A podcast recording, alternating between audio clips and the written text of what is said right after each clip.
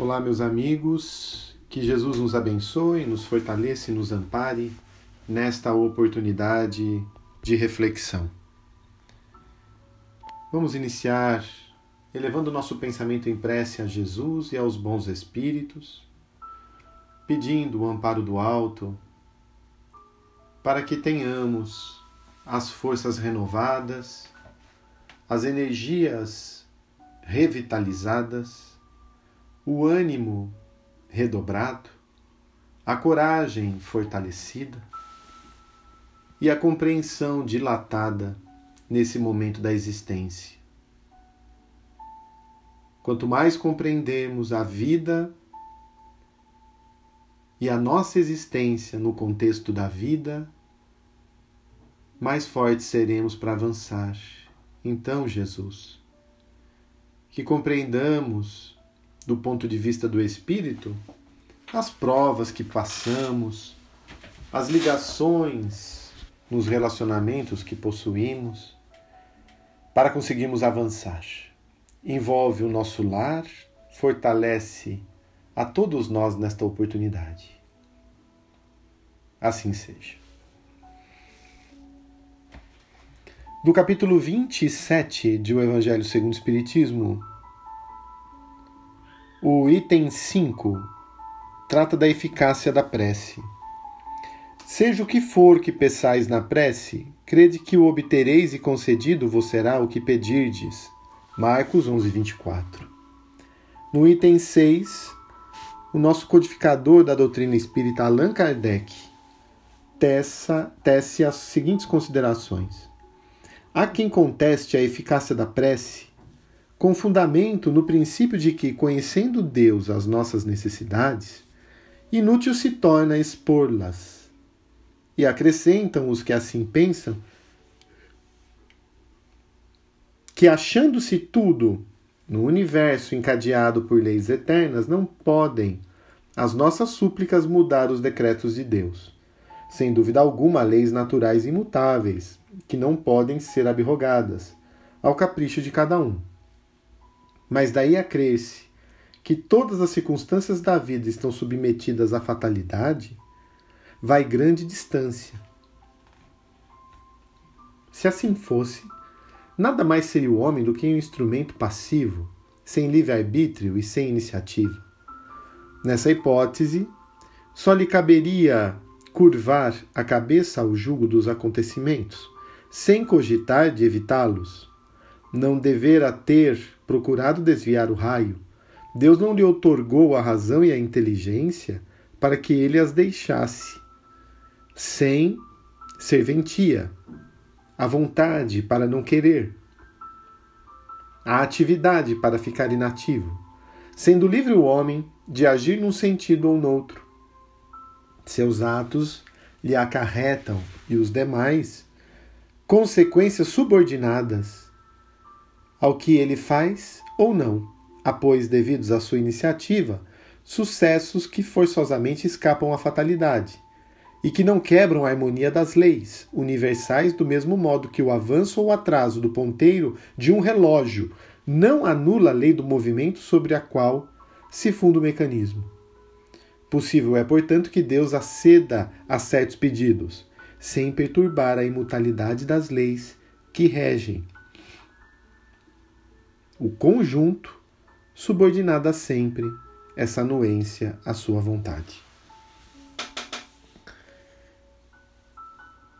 Meus amigos, quando nós direcionamos um pensamento em prece à espiritualidade superior, nós emitimos, enviamos um verdadeiro pedido, como se um raio disparasse com o endereço certo às alturas. O pensamento é uma onda eletromagnética. Os nossos sentimentos são ondas. Nós vibramos em determinadas faixas. E os apelos sinceros que fazemos ao alto, eles atingem um objetivo. E os espíritos amorosos, quando feito com sinceridade, eles sempre vão analisar vão se achegar próximos de nós e vão observar o que estamos enfrentando, quais são as nossas dores, as nossas angústias, como se realmente conversássemos com eles das nossas aflições. No entanto, eles reconhecem também que nós somos espíritos com necessidades. E trazemos necessidades específicas do nosso ontem, atuando no hoje. O nosso ontem ainda fala alto, de tal modo que as experiências que passamos na Terra têm por objetivo elevar o nosso espírito. Então, muitas dores que vêm, por mais que não as desejemos, não as queiramos, elas têm um objetivo útil quando as compreendemos. Então, os espíritos, ao receberem, por exemplo, um apelo para que passe a nossa dor, eles vão analisar a providência dela, o que ela está trazendo de benefício, o que nós estamos aprendendo, como continuamos no bem, mesmo com as dores. E acima de tudo, eles nos, su nos darão suporte, nos darão amparo para que não deixemos a nossa cruz cair, por mais pesada que ela pareça. Conseguiremos carregar. Não iremos sofrer um milímetro acima do que precisamos. Mas muitas vezes essas cruzes, quando estamos direcionando-as bem, elas podem ser aliviadas nesses períodos de prece. Além de receber o amparo do alto com vibrações novas, recebemos estímulos através dos pensamentos.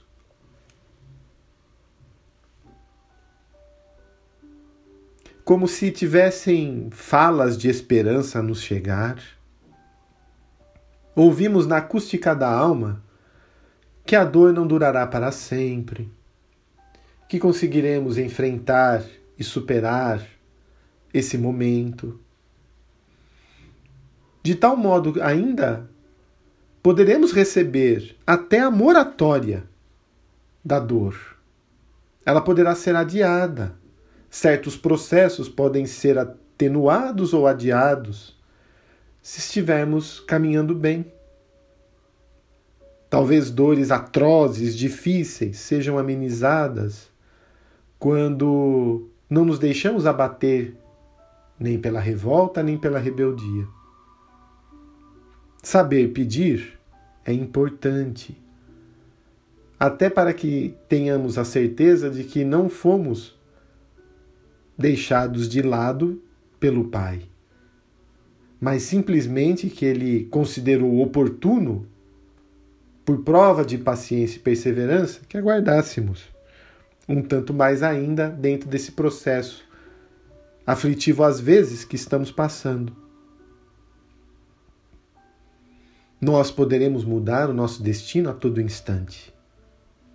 Muitas dores são provas, aguardando uma nova postura de nossa parte.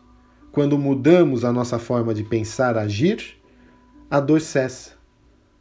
Como se ela fosse apenas um aguilhão, algo que nos, nos espeta, para sairmos da acomodação, para sairmos da estagnação e nos tornarmos produtivos espiritualmente. Então, são dores auxílio que nos chegam E quando pedimos e agimos, eis o caminho para que consigamos superar o momento enfrentado.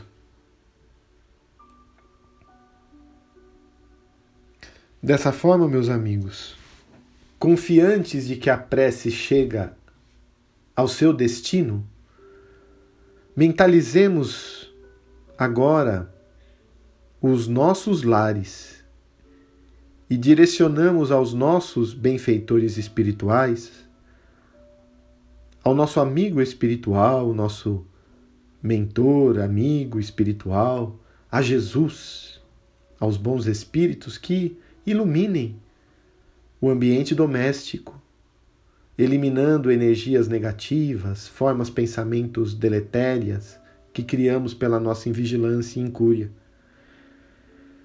Que os bons espíritos iluminem os nossos filhos e filhas, esposo e esposa, os nossos entes queridos. Ilumine a nossa água, depositando nela os recursos que mais precisamos.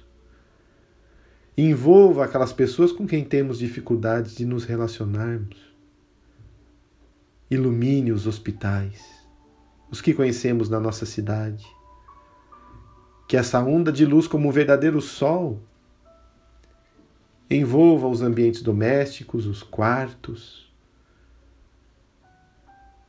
os ambientes das enfermarias, as UTIs, iluminando os enfermos, os pacientes, os médicos, as enfermeiras, todo o corpo que trabalha nessas instituições. Que essa luz chegue aos asilos, aos lares de idosos, envolvendo e iluminando a cada um mais isolado ainda nessa época, de suas famílias. Envolva as clínicas de recuperação aos que se vinculam viciados às drogas, aos vícios. Envolva os nossos dirigentes, os nossos governantes, para a administração com Jesus. E finalmente, Mestre, ilumine a todos nós, célula a célula do nosso corpo, seja envolvida por ondas revitalizantes, que nos sintamos bem, com saúde, com paz, com harmonia, com bons pensamentos, que essa prece possa de alguma forma nos fortalecer para dormirmos bem no dia de hoje, termos bons sonhos estarmos sempre com disposição para o melhor e esperanças no porvir. Muito obrigado, querido amigo. Seja conosco, Jesus, bons espíritos, hoje e sempre. Assim seja.